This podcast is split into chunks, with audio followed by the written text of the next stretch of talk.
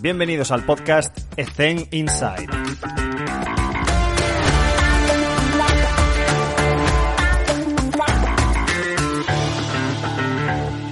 Muy buenas a todos, aquí estamos otra vez, que ya tengo el micro disponible y nada, quería presentar antes a, Roberto Abasori, como siempre hacía, que hacía una, una descripción inicial, pero no quería hacerlo hasta tener el micro.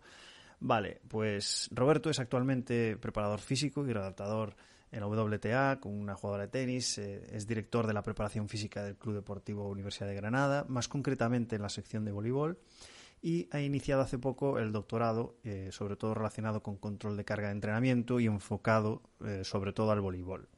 También ha trabajado en el Comité Olímpico Chino y Federación Inglesa de Tenis. Tiene un, amplio bagaje trabajando con diferentes culturas y, y, esto pues enriquece muchísimo más su perfil. Ha sido una entrevista muy interesante, ha sido larga, pero creedme, ha, compartido un montón de contenido de valor y, nada más, os dejo con él. Pero antes, permitirme esto, este minutito, porque estamos en una situación, como ya sabéis, muy complicada. Sabéis que Zen Inside es un departamento dentro de una empresa que se llama Zen Salud Rendimiento. El objetivo de, este podcast, que de hecho esto, yo esto lo hacía antes del coronavirus, es decir, hacíamos entrevistas para transmitir contenido de valor y ya está, no pretendía eh, monetizar absolutamente nada. Pero lo que sí que he hecho es habilitar este, este, durante este mes la posibilidad de que alguien pueda hacer una donación. Me explico. Nosotros todavía no hemos abierto como centro de entrenamiento. La verdad es que la crisis nos ha pegado un bofetón bastante fuerte y, y lo único que quiero es eh, comunicarlo por si alguien eh, le apetece, le, gusta el podcast, cree que aportamos valor y, le está gustando el tema, pues que se solidarice con nosotros y si quiere hacer una donación que la pueda hacer. He puesto el mínimo que, que permite IVOS, que creo que es un euro con 20 o algo así, no me acuerdo ahora mismo. Entonces, el podcast no va a cambiar absolutamente nada. Es decir, van a seguir siendo entrevistas de compañeros de profesión. Eh, ya sabéis que ahora ya son más largas. Eh, las últimas entrevistas que hice prácticamente no hay un guion, simplemente vamos hablando sobre lo que, sobre lo que nos va comentando el entrevistado y, y bajo ningún concepto esto se va a convertir en, en una herramienta de cobro. De hecho, no voy a modificar nada. Es decir, Evox me permite poner episodios para la gente que paga o lo que sea. No os preocupéis, no va a cambiar absolutamente nada, ya me conocéis. Yo voy a transmitir todo el contenido que pueda con vosotros, gratis. Pero si hay alguien que se solidariza con la causa, que le, que le gusta y que le apetece dar una donación, que aunque sea de un euro veinte, pues, pues no, a nosotros nos, nos repercutiría positivamente porque lo, la verdad lo estamos pasando bastante mal. Eh, nada más, no os doy más la chapa. Eh, esto no va a cambiar. El próximo, la próxima semana haremos otra entrevista, pero bueno, quería comunicaroslo porque si, si entre todos podéis ayudarnos, pues, pues mucho mejor. Lo único que tenéis que hacer es entrar en ebooks, vais a nuestro perfil y debajo de la foto hay un, hay un botoncito que pone support o apóyanos o algo así. Y ya, ya está, ya metéis el, el, la donación mínima que podáis, que podáis o queráis hacer, que es desde un euro y bienvenido sea, os lo agradeceríamos un montón. Nada más, os dejo con Roberto, ha sido una entrevista espectacular. Pues muy buenas a todos, hoy estamos eh, con un invitado muy especial porque se sale un poco de la línea de deportes de equipo y tengo muchas ganas de, de, de entrevistar a Roberto Babasori. Roberto, ¿qué tal? ¿Cómo te encuentras? Gracias por estar con nosotros. Hola, Alex, ¿qué tal? ¿Todo bien por aquí? Eh, antes que nada, pues eso, muchas gracias por invitarme al podcast. Eh, sinceramente, cuando, cuando recibí la invitación me sentí un poquito con un poco de presión viendo la lista de invitados que, que solías tener, así que pues ya te digo, todo un honor estar aquí y compartir un poquito de información y tiempo contigo. Es un auténtico placer, Roberto, tenerte con nosotros. Voy a aprender seguro muchísimo por, con una persona que tiene tanto bagaje y tanta experiencia, de además de culturas muy diferentes, también por el, por el tema de, de estar en, eh, en, la cultura china, que es muy diferente a la, occidental.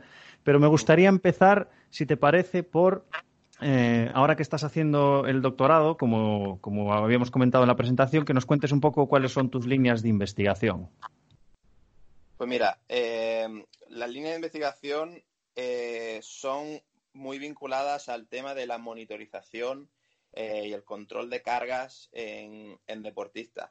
Eh, uh -huh. dig digamos que la, la, idea surge de que en los últimos años trabajando con, con tanto deportista de élite, al cual puedes tener un seguimiento cercano en el que pues estás todos los días con ellos, eh, mm. se me hacía mucho más sencillo el tema de, controlar cargas de entrenamiento, que, entiendo que se le pueda se le pueda complicar a gente que trabaje pues con, escuelas deportivas o con, algún tipo de deportistas que pues eso, que no tiene contacto diario.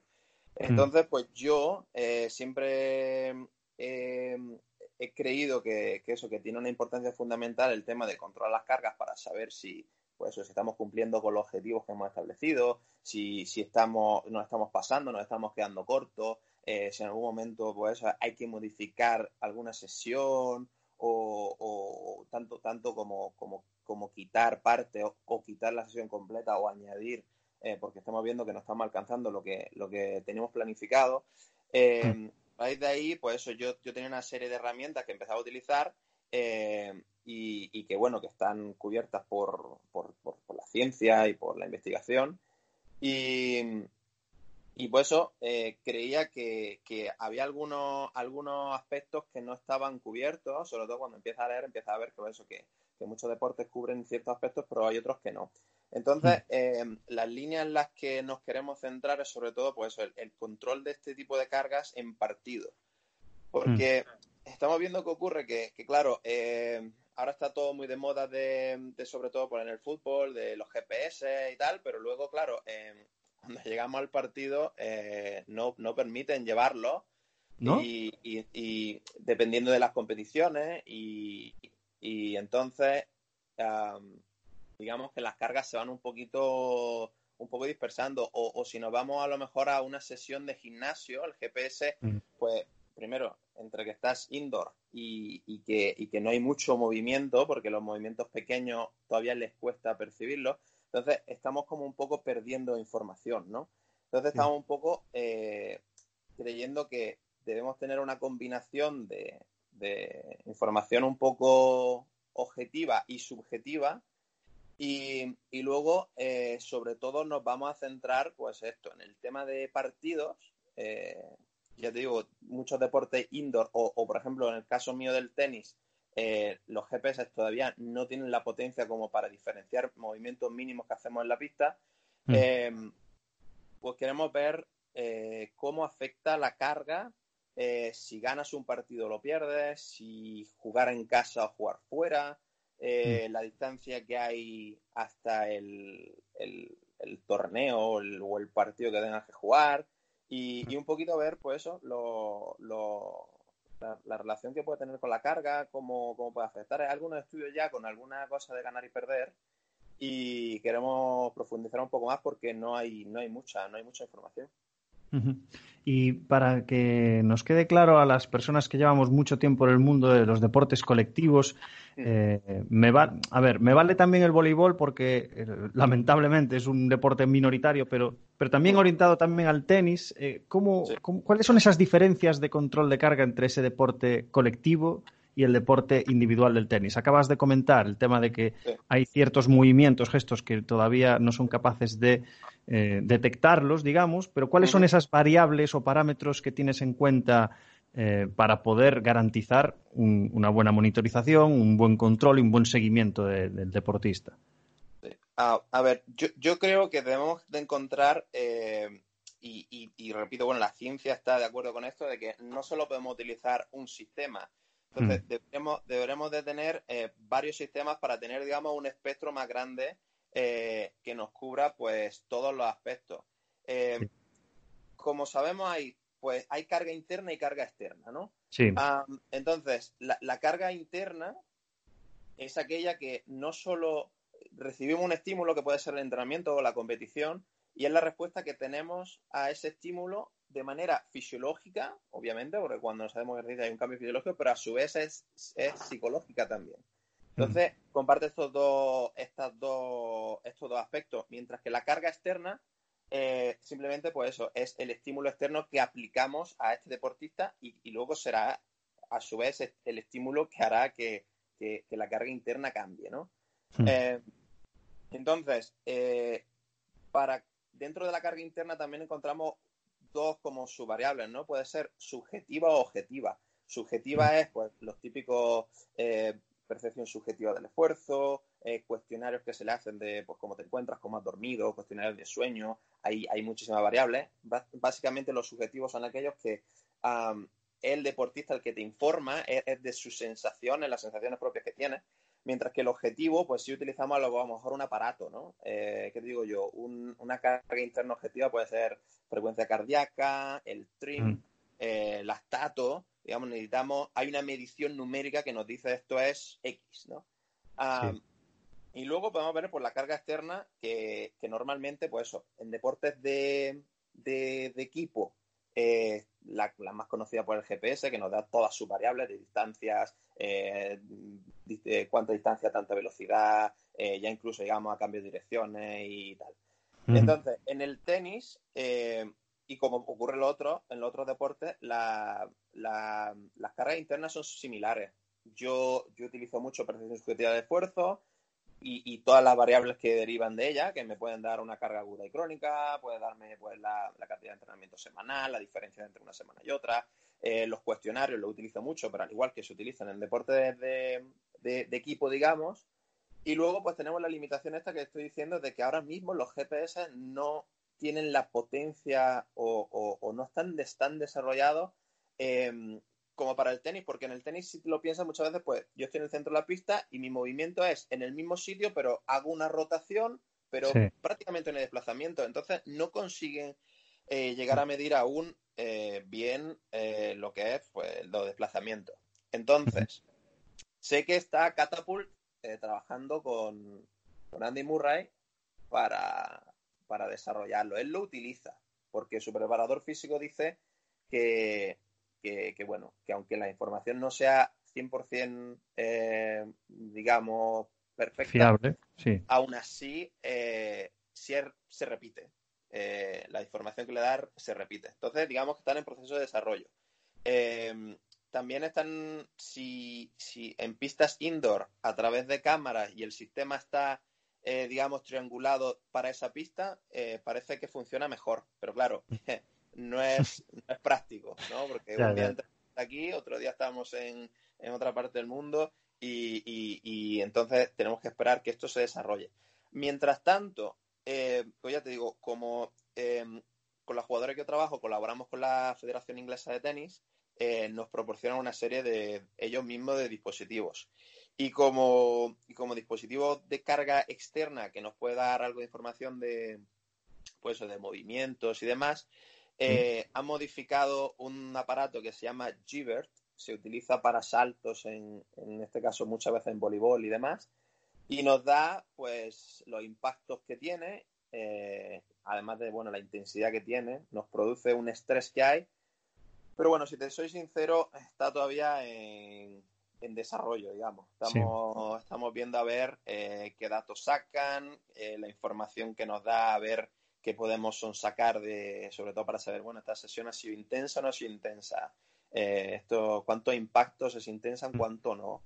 Y bueno, estamos viendo que es muy individualizada, sobre todo en esto del tenis de que hay muchos estilos de juego, hay gente que pues mucho saque y volea, hay gente que, juega mucho del fondo de la pista, pues hay mucha diferencia, mucha diferencia. Mm. Entonces, pues pues ya te digo, ahora mismo, ahora mismo el tenis está por ahí. Está claro que están apareciendo cada vez y con más celeridad nuevas tecnologías y es, es, un modelo que está en constante desarrollo. Y me gustaría enlazar esta pregunta con, con dos, que sería, Em, has citado el tema de los cuestionarios y me gustaría saber cómo gestionas esos cuestionarios a nivel de cuándo les preguntas, cuánto tiempo dejas que acabe entre competición o sesión para poder preguntarle, eh, cómo, si utilizas alguna APP que te pueda resolver los, problemas a los que nos encontramos de, pues de, eso, de tanto número y de tanta cosa, o si usas Excel como la mayoría de los mortales. ¿Cuáles son esas alternativas a la monitorización de entrenamiento que, que has planteado anteriormente que, está al alcance de muy pocos, digamos, ¿no? Sí. sí, a ver, em, uso eh, en cuanto a, cómo recibirlo, eh, al final, pues sí, hay apps, ya te digo, la federación nos da una, pero mm. sacar los datos es un dolor de cabeza, al final es doble trabajo. Y, y, entonces, pues yo en su momento como, como, como todos los mortales, aunque, aunque, aunque sea eh, que haya trabajado en muchos sitios y tal, hay veces que es que, que bueno, te has, te has, tenido que crear tu herramienta o porque no, no has tenido primero para invertir. Y, y, yo creo que lo bueno de esto de monitorizar es que se puede hacer, eh, se puede hacer gratis. Yo, yo di una charla hace unos años que era, pues eso, cómo monitorizar gratis, porque es que, es que ya te digo, percepción subjetiva del esfuerzo, cuestionarios de wellness, y, y, este tipo de cosas, bueno, o, un, o, conseguir un pulsómetro mismo que te dé un, un trimp o un, una intensidad de entrenamiento no es mm. muy caro. Entonces yo creo que, que está al alcance de todos. El, el, que no quiere hacerlo es porque, pues porque no quiere, porque se puede. Sí. Entonces, eh, en cuanto al, a los cuestionarios, eh, básicamente yo, mira, puedo ir cronológicamente. Entonces yo empiezo el día y como me encuentro con el deportista por la mañana, eh, les paso el cuestionario.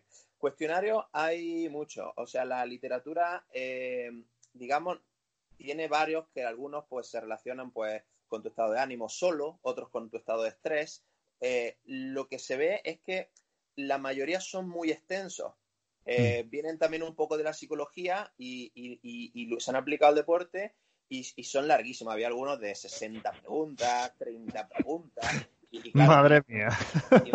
todas las mañanas rellena eso. Entonces, pues, se han ido creando algunos aplicados al deporte. Entonces se ha visto que, que, puede tener una variedad entre 4 y 10 preguntas, más o menos, que ya no están de extensión. Y, y luego se utiliza una escala. Eh, las escalas pueden ir de, de 1 a 7. Algunos utilizan como que el 1 es lo mejor que estoy y el 7 lo peor, y algunas al revés. Yo, eh, por experiencia y tal, y por lo que he ido creando y, y, me viene cómodo y creo que responda a todo, tengo cinco preguntas. Son cinco preguntas.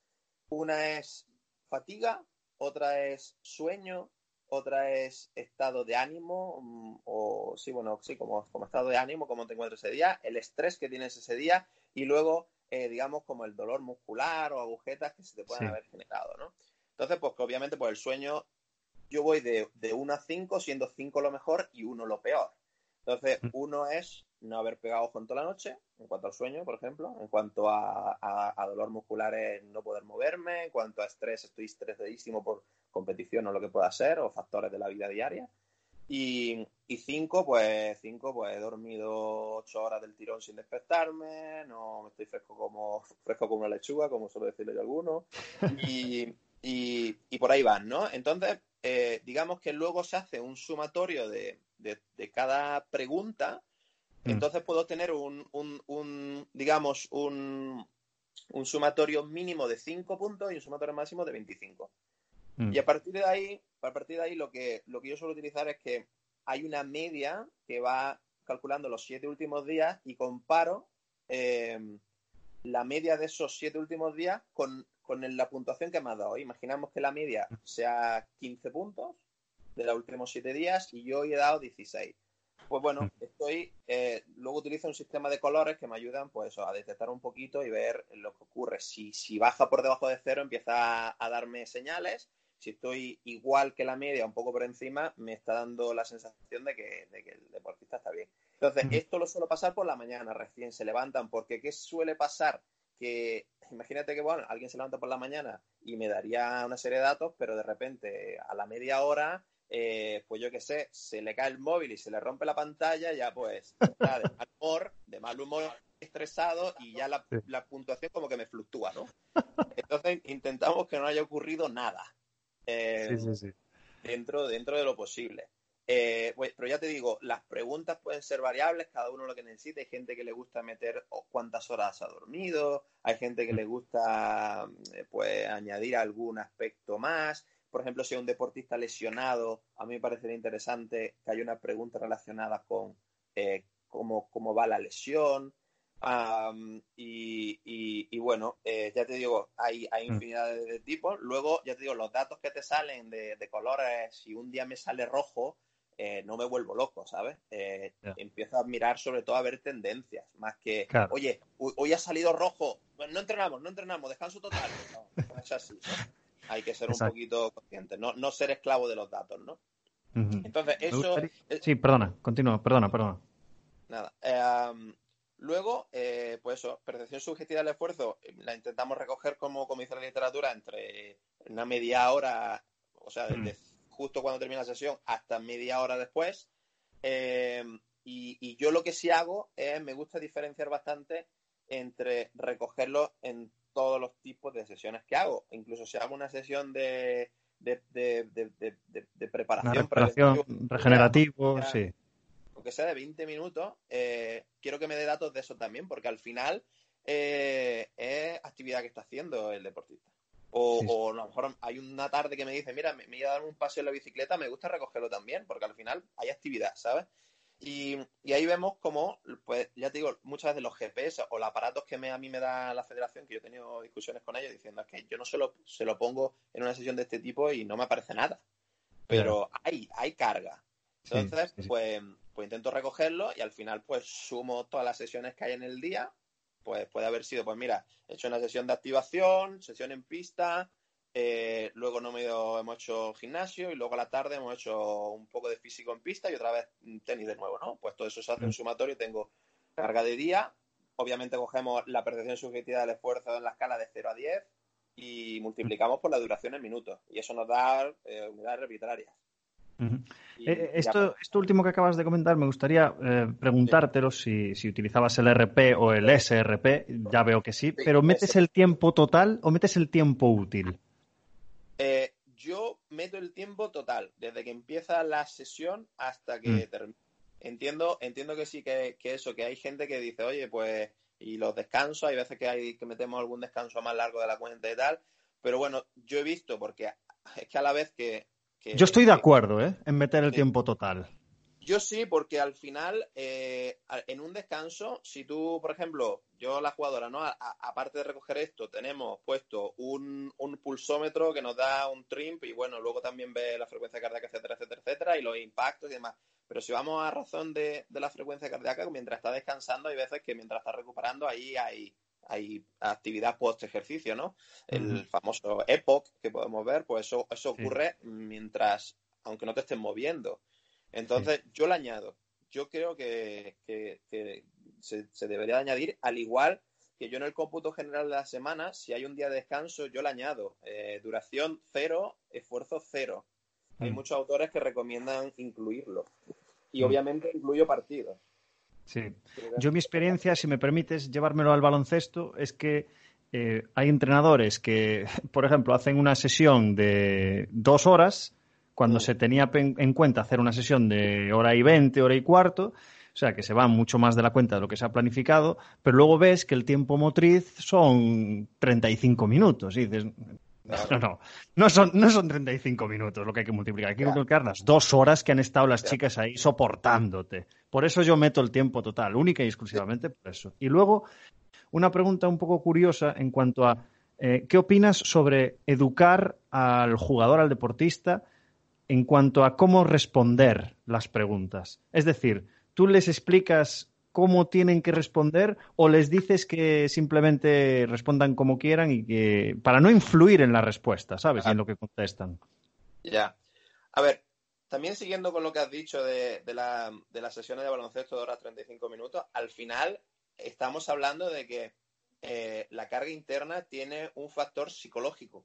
Entonces, el estrés que tú estás sufriendo, que estrés, es que, a ver, no tenemos que ver estrés como siempre malo, ¿no? Pero, pero si hay una, serie de, pues, recibo información, información técnico-táctica, eso genera esfuerzo.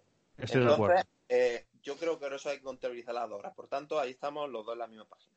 Eh, con el tema de la percepción, eh, a mí me gusta tener una, una, gráfica al lado de, de dónde recojo la carga. Entonces ellos pueden ver, ¿no? Porque hay muchas veces que, sí, saben que es de 0 a 10, pero la tabla sí te explica claramente eh, a qué se equivale un 0, que es descanso total, o a qué se equivale un 5, que se equivale un 7, ¿no? Hmm. Y muchas veces lo que utilizamos es la pregunta, una, una, una pregunta que intentamos mantenerla eh, estandarizada, que es, pues, o cuánto piensas que ha sido de dura la sesión, o hmm. qué esfuerzo le otorga a esta sesión. O sea, intentamos mantenerla ahí y luego cuando lo he hecho con, deportes de equipo siempre intento eh, hacerlo o individualizado. Sí. Que no se escuche, no sepa lo que ha dicho el otro. porque sí es verdad que hay veces que alguien mira y dice, hostia, o a lo mejor dos, jugadoras que se están jugando el puesto, y dice, uy, esta ha puesto un 5, voy a poner yo un 6, o voy a poner tal. Entonces, eh, hay que tener cuidado con eso, o, luego está la típica que dice, uy, yo no sé qué poner, eh, voy a poner, pues, mm, lo que ha puesto esta, o que ha puesto todo el mundo. Entonces, pues bueno, ahí intentar un poco, un poco controlarlo y tal. Bueno, con, con, el tenis, como solo tengo una, no tengo, no tengo ese tipo de problemas. Pero, pero, intento, intento eso, que tenga una tabla ahí, pero no, no influenciar. Al final es difícil, ¿eh? porque hay veces que, que, he tenido deportistas que me han dicho, uh, la sesión de mañana es durísima, te voy a dar un 8. Ah, digo, a ver, ¿cómo me va a decir el día de antes que me va a dar un 8 o un 7 o lo que sea? Digo, espera vivirla y luego me lo cuentas, ¿sabes? Porque claro, también vas viendo que, que, si, que si estás más fatigado o hay estrés por exámenes, cambia mucho esto. Por eso, por eso estoy diciendo que, que, influyen muchos factores. Sí, sí. Hay que tener, hay que saber guiar todo ese proceso porque no es nada fácil, por todos los ejemplos que has dado. Cambiando un poco la dinámica de, de las preguntas, vámonos al gimnasio, vámonos al trabajo de fuerza cuál es tu filosofía de entrenamiento, qué prioridades y consideraciones fundamentales tienes, si te gusta trabajar eh, por medición de velocidad, pérdida de velocidad, perfil de fuerza-velocidad. ¿Cuál es tu filosofía de trabajo? Sí, a ver, eh, es una pregunta, como siempre, cuando, cuando, lo pienso, es muy abierta y siempre pues tendremos la respuesta de cómo trabajo, pues depende, ¿no? Depende del momento de la temporada, depende del deporte, depende un poco de todo. Entonces, eh, a lo mejor para la gente que, está, pues eso, como tú dices, que más en deportes de equipo, normalmente deportes de equipo tienen una estructura en la cual tú sabes de antemano el calendario en el que vas a jugar, sobre todo la liga, prácticamente está desde que antes de que empiece la liga eh, y la pretemporada, tú sabes cuándo vas a jugar. Eh, luego, obviamente, hay variaciones dependiendo, pues eso, si juegas competición internacional o copa, en las cuales, pues depende de que si te clasifica o no, pero bueno, más o menos tú sabes por dónde van los tiros, ¿no? Mm. Ahora, en el tenis tenemos la gran, el gran problema de que yo puedo ir a un torneo y que mi jugadora pierda en primera ronda o gane el torneo. Entonces, alguien dice, oye, ¿y, aquí qué hacemos?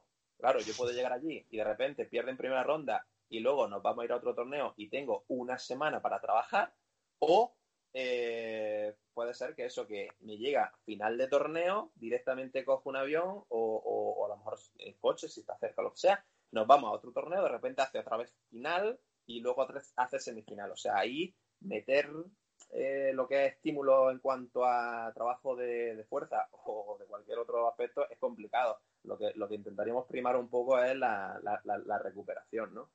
Mm. Y, luego, unido a esto, eh, se junta una pretemporada corta. Si ya en deporte de equipo las pretemporadas son cortas, de que se juntan 5, 6, 7, a lo mejor 8 semanas, eh, en esto normalmente son 4 porque terminan de jugar en noviembre y tienen diciembre y en enero están jugando otra vez. Entonces, eh, por eso de aquí viene el depende, cómo me gusta trabajar.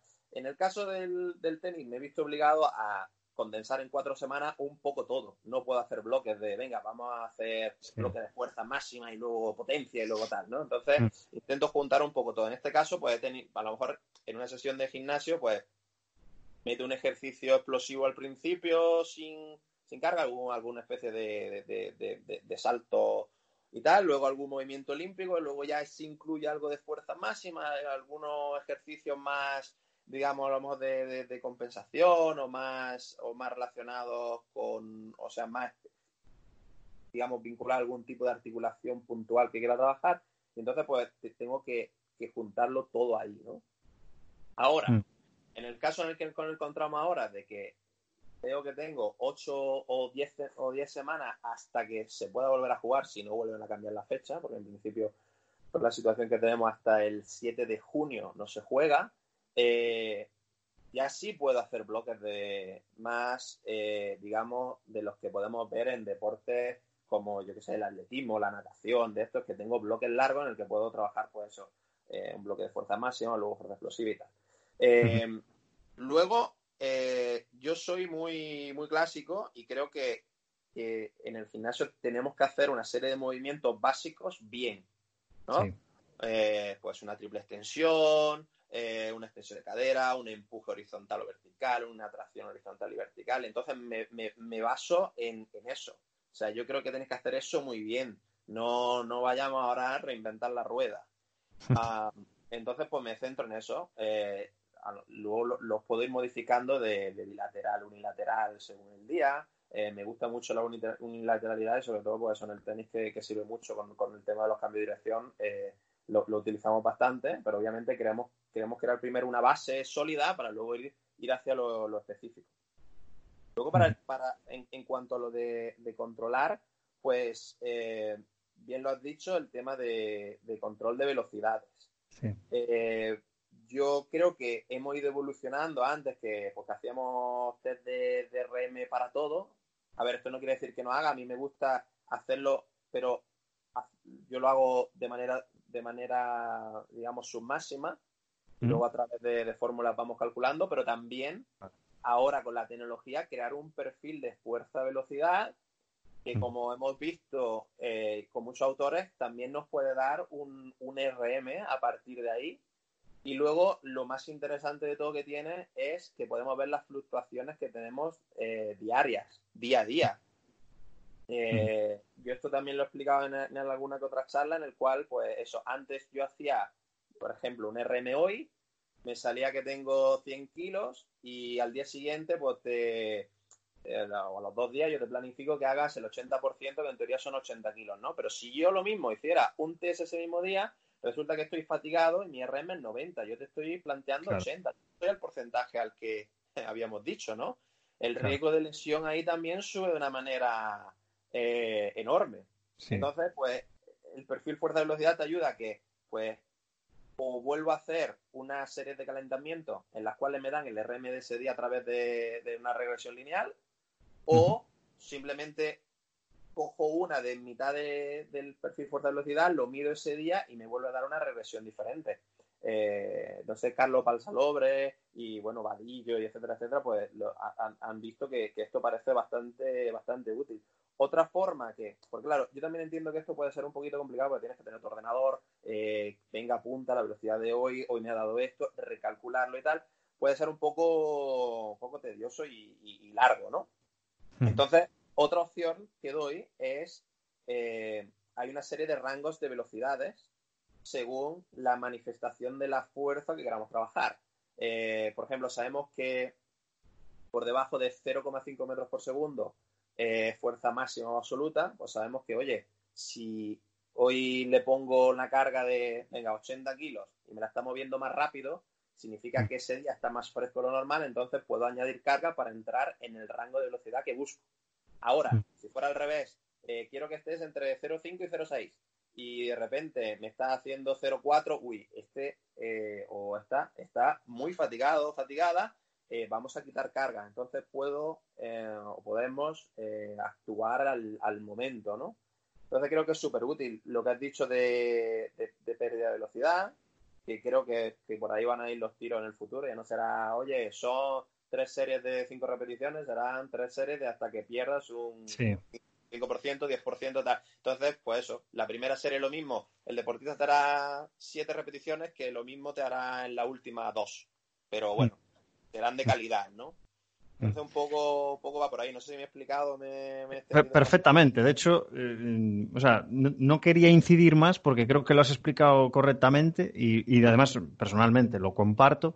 Sí que me vino ahora a la cabeza un, tema relacionado con, sobre todo el tenis, porque es algo que no domino para nada y, tengo la curiosidad de saber cómo preparas una competición muy importante. Es decir, tú acordáis que, Dios mío, este partido es.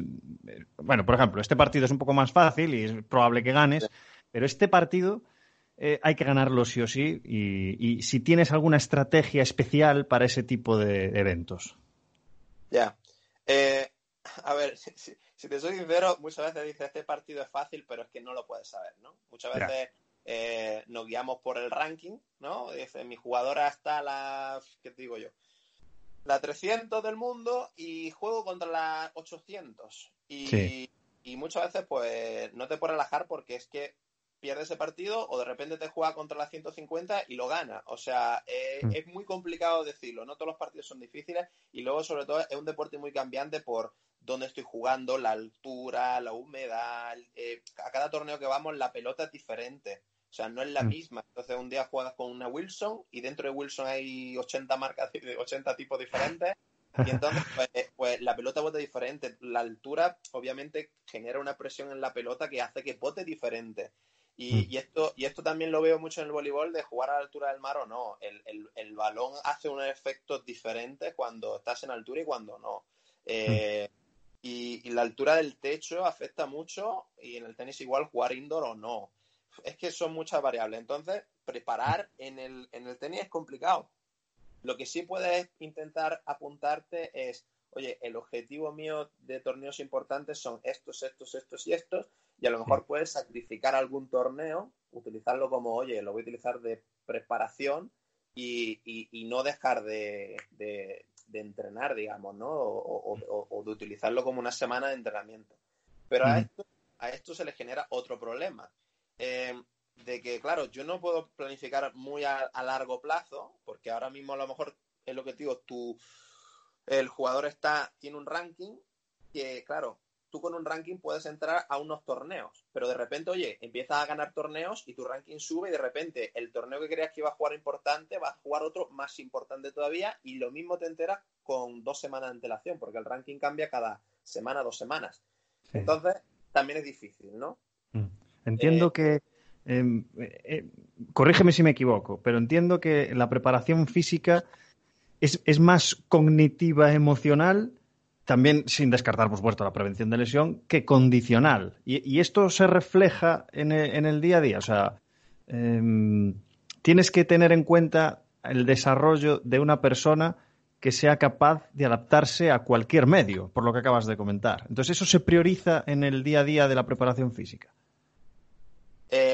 A ver, lo, que intentamos hacer un poco es también un compendio de, semanas de jugar y semanas de entrenar. Digamos que cuando, cuando empieza la temporada no te tiras siempre jugando, ¿no? Entonces, mm. eh, vemos el calendario, vemos dónde puedes entrar, pero lo que te digo, lo mismo estamos planificando los siguientes dos meses, no mucho más allá. Y, el segundo mes, eh, un poco borroso, viendo a ver, ¿no? Eh, entonces, tú las semanas de entrenamiento, si te las tomas como, oye, vamos a acumular un poco y a crear un poquito de estructura, pero luego sabiendo que en los torneos eh, va a depender un poco de, los resultados, los viajes y, tal. Entonces, preparar una competición, como, como estamos hablando, eh, como puedes ver, pues eso tiene que ser muy adaptable. Pero bueno, si tú crees que hay un torneo al que quieras apuntar, pues claramente lo que harías es semanas anteriores las dejas de entrenamiento en las cuales sí puedes crear estructura. Pero mm. claro, no, como mucho vas a tener, a lo mejor puedes juntar dos, tres semanas a lo sumo, si de verdad te puede interesar, y, prepararla bien. Entonces, pues ya sí creas una, pequeña estructura, pero ya digo, como el espacio de tiempo es tan corto, tienes que intentar combinarlo un poco todo. Hay sesiones de, fuerza, junto con, obviamente, preventivo, con trabajo de cambio de dirección, con trabajo de, específico en la pista, pero sin la bola, de, movimiento de pies, agilidad y tal. Y, obviamente te dejas de lado temas de, resistencia de larga duración que ya lo estás cubriendo en la pista o, tal. Y entonces te vas un poco a, oye, ¿qué creo que es lo fundamental que necesito en este periodo? Y, y más o menos para mí es eso, pues no perder niveles de fuerza, porque eso luego te puede acarrear lesiones y demás eh, mantener los niveles de potencia altos, eh, los desplazamientos, pues estar, estar rápido, explosivo, tener velocidad y, bueno, saber desacelerar y, luego eso cuando se te acerca, mm. conforme te va acercando la competición, pues eso, eh, llegar lo más fresco posible. Genial para darle un poco la vuelta, esta pregunta la hago siempre a todos los entrevistados, nadie se salva de esta pregunta, que es sobre los errores cometidos. Pero déjame contextualizarla. La idea es eh, que la gente joven, que no tiene tanta experiencia eh, y que además no está leyendo tanto, que debería, luego hablaremos sobre eso, pues que se pueda empapar de tu experiencia y que puedas compartir, pues sobre todo algún error cometido, pero orientado a la lección que aprendiste para que lo tengan en cuenta en un futuro. Sí. Eh, a ver, la verdad que yo creo que lo que ocurre, y, no, y, bueno, a mí me pasó y, luego hablo con mucha gente y dice que también, pues tú, tú sales de, la carrera y luego, bueno, la gente ahora que se mete en máster y tal, y, nos da la sensación de que, de que lo sabemos todo, ¿no? Salimos con un poco como diciendo, oye, no, no, esto tiene que ser así, no, esto tiene que ser así. Y, y luego eh, te llevan la hostia de, de la realidad, ¿no? sí, sí, aunque al final hayamos hecho, hayamos hecho práctica, práctica en lo mejor en el club profesional y tal, te llevan la hostia de decir, hostia, que, que, que claro, en papel pintaba todo muy bien, pero luego te das cuenta de, de la cantidad de factores que, que influencian, ¿no? Entonces yo creo que el error que, que pude cometer y, y, y luego, además, eh, no, no, creo que fue, es que se arregló rápido, ¿sabes? Sino que volvía a, recaer. Eso, de, muchas veces, pues cuando llegaba a un sitio nuevo, eh, no tener la suficiente paciencia, a lo mejor tenía la sensación de que yo llegaba allí y decía, oye, no, no, esto no puede ser así, esto tiene que ser asado, esto tiene que ser de esta manera. Porque claro, a lo mejor habían leído en los libros o, tal de que esto tenía que ser así. Y, creo que también nos ocurre muchas veces cuando leemos, ahí está, cuando tú lees un artículo o un estudio está todo perfecto, ¿no? Porque está todo controlado por un laboratorio y tal y cual, pero luego en la realidad es diferente, ¿no? Entonces, eh, sobre todo la paciencia de decir, oye, venga, vamos a analizarlo un poco. ¿Puedo ser flexible? ¿Puedo, puedo abrirme un poco? ¿Puedo, a lo mejor, también lo que me pasa muchas veces es que, claro, llega a un sitio nuevo y no tienes la confianza total. Porque entiendo que en deportes de equipo muchas veces te mueves con tu cuerpo técnico que, que ya tiene la confianza ganada, ¿no? Pero yo, te puedo poner ejemplo, llego a China eh, con un entrenador que no habla inglés y ganarte la confianza, ellos tienen su método de entrenamiento que, que, sabemos que es un país un país comunista y que, y que, y que sus sistemas son muy soviéticos y, antiguos porque se van pasando de eh, el, deportista se convierte en entrenador y ese, y ese luego eh, tiene un deportista que se convierte en entrenador, entonces no evoluciona el método de entrenamiento, pues tiene que ganar la confianza, de tener la paciencia de, oye, venga, voy a adaptarme, voy a intentar ir poco a poco, ¿no? Y, y eso, y no, y no creer que lo sabemos, que lo sabemos todo, porque obviamente vamos viendo cómo el mundo evoluciona y, en esto del entrenamiento, pues eso, esto del tema perfil velocidad y tal y cual, eh, antes no se llevaba tanto y ahora es nuevo, ¿no? Los GPS, etcétera. Entonces, pues eso, el error fue ese, tener mucha, mucha prisa de, oye, esto hay que hacerlo como yo digo o, como yo creo que se debe hacer y luego te vas dando cuenta de que, oye, venga, vamos con paciencia, ganamos confianza, conseguimos que, que, eso, que nos hagan un poquito de caso y por ahí. Yo creo que ese es el, el error más grande que, que yo pueda haber cometido y, del que más he aprendido a la vez. Eh, me vienen muchas experiencias parecidas de, lo que acabas de comentar y el resumen un poco es ese, ¿no? El de, intenta salir de la carrera e inmediatamente irte a, recibir experiencia. A, que te contraten allí o fórmate allí, consigue este mentor allá, intenta empaparte de otras culturas de entrenamiento, eso es lo ideal. Viaja, vete al extranjero, porque esa, de esa manera es donde vas a crearte tu propio paradigma de entrenamiento, de coger de los mejores. Y, en cuanto a... Em, a ver cómo hago esta pregunta. Eh, este, después de toda la trayectoria que llevas profesional, ¿has dejado de hacer algo con el paso de los años? ¿Has priorizado cosas mm, en el sentido de que como nuestro gremio es tan cambiante, pues me gustaría saber cómo ha sido ese proceso. O sea, tú echas la vista atrás y dices, madre mía, hace unos años hacía unas cosas que vaya locura. Y ahora, pues tengo más asentados los conceptos fundamentales del entrenamiento. Eh, a ver, es curioso. Yo creo que si tú miras atrás y no dices, vaya basura que estaba haciendo o, menos mal que ya no hago eso, yo creo que es un problema. Es un problema porque, porque, no ha evolucionado. ¿eh? Yo creo que es un problema si no miras atrás y dices, oye, fatal lo que hacía, ¿no? Pero que luego te tienes que equivocar, o sea, tienes que cometer errores como cualquier deportista. Cuando fallas aprendes, ¿no? Tienes que cometer errores. Entonces, esta también es otra cosa que yo hablo con todo el mundo, o muchas veces leo por ahí de gente y, me hace gracia porque digo, sí, es verdad. Yo creo que cuando, cuando eh, igual, cuando sales de la carrera y empiezas, como que quieras hacer más de la cuenta, ¿no? Eh, mm. tus sesiones de gimnasio tienen 850 ejercicios con 3.000 millones de repeticiones y series, ¿no? Mucha, mucho, mucha cantidad, ¿no? Y luego, conforme vas pasando el tiempo y vas evolucionando y vas cogiendo experiencia, eso cada vez se va convirtiendo en, menos, ¿no? Como que mm. priman la calidad. Eh, yo, yo, eso, veo planificaciones de, cuando empecé y cuando ahora, pues alguien me diría, oye, si tus deportistas estarán desentrinados así, estás haciendo mucho menos de lo que hacía al principio. Pero en realidad no. Al principio como que hay mucho, ¿no? Eh, ya te vas dando cuenta de que, es que no, necesitan tanto volumen de estímulo, ¿no? Entonces, eh, yo creo que eso es lo que echas atrás y luego eh, lo, que te he dicho, tienes, tienes que verlo así como positivo, menos mal que evolucionado, ¿no? Totalmente de acuerdo. a ver si puedes recuperar de algún mentor, de alguna persona que te haya influido, el, buen consejo que te han dado, que se te haya quedado grabado, que te haya inspirado, o al revés, algún consejo que dice, madre mía, ¿en serio me estás recomendando esto? ¿Me vale uno o el otro, lo que tú quieras? No, a ver, yo creo, yo creo que, mm, que puedo, puedo más o menos encontrar de los dos. Eh, a ver, el, el, peor consejo, bueno, es que, a ver, tampoco lo diría como consejo, ¿no? Pero a lo mejor es un comentario que me han dado que yo he dicho, bueno, vale, a ver por dónde lo cojo, pero que luego me he dado cuenta de que, oye, no, esto no tenía ni pies ni cabeza, ¿no? Eh, me ha pasado una, o, sí, creo que una o dos ocasiones en la cual alguien me decía, claro, eh, a lo mejor yo iba eh, a este trabajo contratado, y, pero la gestión de mi contrato lo llevaba como una empresa externa, ¿no?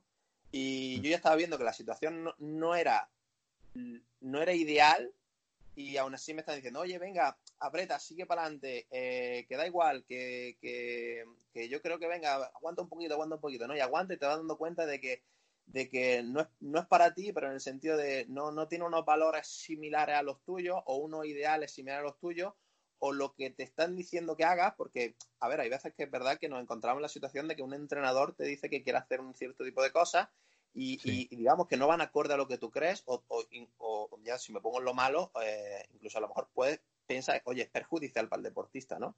Entonces, eh, me he encontrado la situación esa de que me han dicho, bueno, da igual, venga, sigue, sigue, sigue, sigue, pero digo, oye, ¿qué sentido tiene esto? Si es que no comparto esta idea. Antes he dicho que hay que ser flexible y ganarse la confianza y tal, pero oye, hay unos límites, ¿no? Entonces yo creo que mm. lo peor que me han dicho es eso de, intentar apretar y seguir en algo que, que, en verdad no tiene la confianza de que, de que vaya a ir bien o que, o que sea lo que tú, lo que tú creas, ¿no? Y en cuanto a nosotros recomendamos un montón que la gente se ponga a leer, sobre todo a la gente, a ver, tú tienes que saber quiénes son los mejores en, tu especialidad, en tu deporte, en tu gremio, y, evidentemente hay mucha gente que tiene mucho conocimiento, mucha experiencia y encima te lo deja escrito. Entonces es una estupidez no leerlo. ¿Nos recomendarías alguna, alguna lectura, alguna bibliografía, algún autor, tanto si es relacionado con el entrenamiento como si no, algo que te haya servido a ti? Vale. a ver, yo diría que con, lo que hemos hablado hoy del tema, pues yo que sé, de, la velocity based training y todas estas cosas del entrenamiento basado en la velocidad y demás, hay mm. uno que a mí me abrió un poco la, visión, ¿no? Yo, yo, entré en el tema este de la velocidad y tal y cual, me descargué la, la, aplicación Powerlift o MyLift se llama ahora y, a partir de ahí luego empecé a comprar más aparato un poquito que, que, fuera un poquito más rápido en el, en el cálculo de velocidad. Pero el que me ayudó mucho, hay un artículo por ahí de, de Mladen Jovanovic y Imon Flanagan eh, que se llama eh, Research Application of Velocity Based Training. Y básicamente es que te dice la funcionalidad que tiene y aparte te dice cómo crearte un Excel para tú, metiendo la velocidad y la carga, te haga una regresión lineal en la cual creas un perfil de fuerza-velocidad, te da eh, el RM y tal, etcétera, O sea, un artículo muy aplicable. A veces cuando leemos nos damos cuenta de que hay muchos artículos que, bueno, me he terminado de leérmelo y he dicho, uff, eh, tampoco he sacado mucho, ¿no? Este me pareció como que, abrió, que lo abrió un poco todo. Y luego, en cuanto a la monitorización de la, eh, de las cargas, hay uno de, Scott y colaboradores de 2016 que se llama Training Monitoring for Resistant Exercise, Theory and Applications.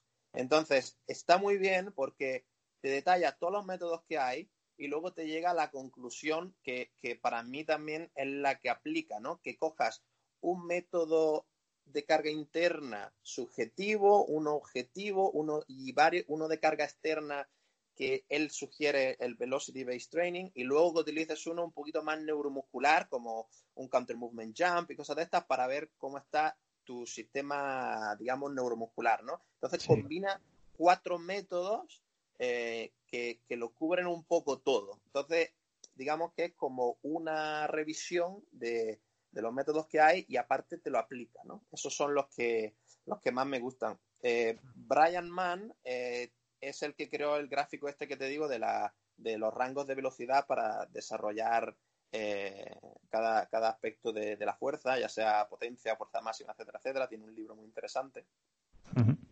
Y luego, pues, es que si, si nos vamos en este tema, pues yo, Carlos Balsalobre tiene mucho, Vadillo, Julio Tous, es que hay, muchas cosas, pero yo creo que los dos primeros a mí me, eh, con la temática que hemos hablado hoy, van, van al pego. Perfecto, lo dejaremos en la, en la descripción y en el contenido del blog para que la gente tenga más fácil acceso. Esto, esto me lo dijeron hace unos meses, me dijeron, Alex, ¿cuándo te vas a poner a describir los audios? Porque tardo tres horas en encontrar los libros que la gente recomienda. Así que que no se preocupen, que vayan al blog, porque ahí está todo eh, esto por guiones. Estos son los libros que ha recomendado y las referencias bibliográficas. Así que no, bueno, luego, luego, te los paso por escrito y, no, y ya los puedes, los puedes añadir. Y la última pregunta, llegando ya a su fin, que siempre es la misma, pues eh, ¿qué consejo le darías al Roberto de 20 años? Pues mira, al Roberto de 20 años, eh, yo creo que, antes lo has tocado tú un poco, el, haber eh, salido y viajado y ver diferentes mm. culturas. en esto la preparación física a mí me ha parecido fundamental porque vas viendo el estilo de preparación física que hay en otros países. Yo viví tres años en, Reino Unido y, es diferente, ¿no? El estilo de, preparación física que hay, ¿no? Eh, luego, mm. pues, he, estado, pues eso, he trabajado en, Estados Unidos, eh, cuando he estado con China he viajado mucho y al final, pues eso, estás tú entrenando y a la derecha tienes al equipo holandés, al alemán, a los italianos, a los rusos, vas viendo, ¿no? y, y vas cogiendo cosas buenas de, una cosita, de otro y de tal. Entonces, yo al de hace 20 años no le diría que viajara, pero al final lo hice. Hmm. Lo que sí me he dado cuenta de que, de que falla mucho y sí veo que ocurre en, otros países es el tema de, hacer prácticas, de ofrecerte gratis para hacer cosas. Porque yo me di cuenta de que cuando yo terminé la carrera, lo primero era, venga, voy a conseguir un trabajo para conseguir dinero, ¿no? Es mm. como, venga, conseguir empleo. Pero yo creo que le, hubiera dicho a mí yo de hace 20 años, oye, sacrifica estos 200, 300, 400, 700 euros que te estás mm. llevando al mes mm. por ve a un club grande o, acércate a algún investigador bueno o ve a, entrenar deportistas por coger experiencia de, nivel, ¿no? Eh, sobre todo lo digo porque veo que en, Estados Unidos e Inglaterra se, se lleva mucho el hacer prácticas en clubes grandes. En, venga, eh, eh, cuando alguien me dice, oye, ¿y este tío cómo ha llegado a ser, qué digo yo, preparador físico del Chelsea? Y vas viendo que a lo mejor ha dedicado tres años de su vida a, de, sin remuneración a hacer las prácticas, ¿no? Y poco mm. a poco pues ha ido conociendo gente o, o, o, ha empezado las prácticas en el club y han visto, oye, y lo han contratado, ¿no?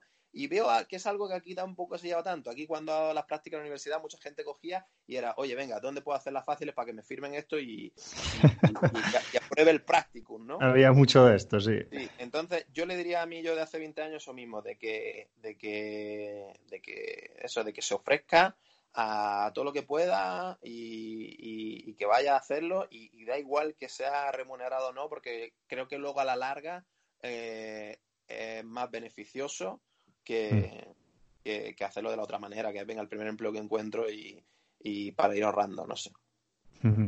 Fantásticos, fantásticos consejos finales y, me ha encantado, me ha encantado. Hasta aquí he llegado con esta entrevista que me gustaría, mm, porque se me ha pasado rapidísimo. Y, y, joder, muchísimas gracias Roberto por estar con nosotros en el show y por tu disponibilidad y tu celeridad. Y nada, te deseamos lo mejor en lo profesional, pero sobre todo en lo personal. En estos momentos tan difíciles, te deseamos también mucha salud para ti y para los tuyos. Y nada, de nuevo, un abrazo y muchísimas gracias por estar con nosotros, ¿vale? Nada, gracias a ti, Alex. Ha sido un placer. A mí sí que se me ha pasado volando. Es que tengo la sensación de que podría tirar aquí otra, otra hora hablando. hay veces, hay veces que sé que no paro. Pero que, que, ha sido un placer y me encanta lo que estás haciendo, el tema del podcast y tal, y sobre todo eso, que, que llegue a cuanta más gente posible. Y gracias de nuevo. Muchísimas gracias, Roberto. Un saludo y nos vemos en la siguiente.